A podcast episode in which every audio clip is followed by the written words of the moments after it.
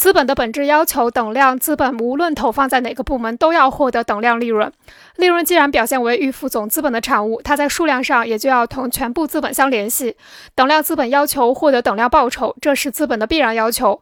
如果资本有机构成高、周转速度慢的企业只能获得较低的利润率，那么资本所有者就不会经营这类企业。相反，如果资本有机构成低、周转速度快的企业可以获得较高的利润率，那么资本所有者就会把资本投入到这些企业。此举造成了激烈的竞争，结果必然导致利润率的平均化。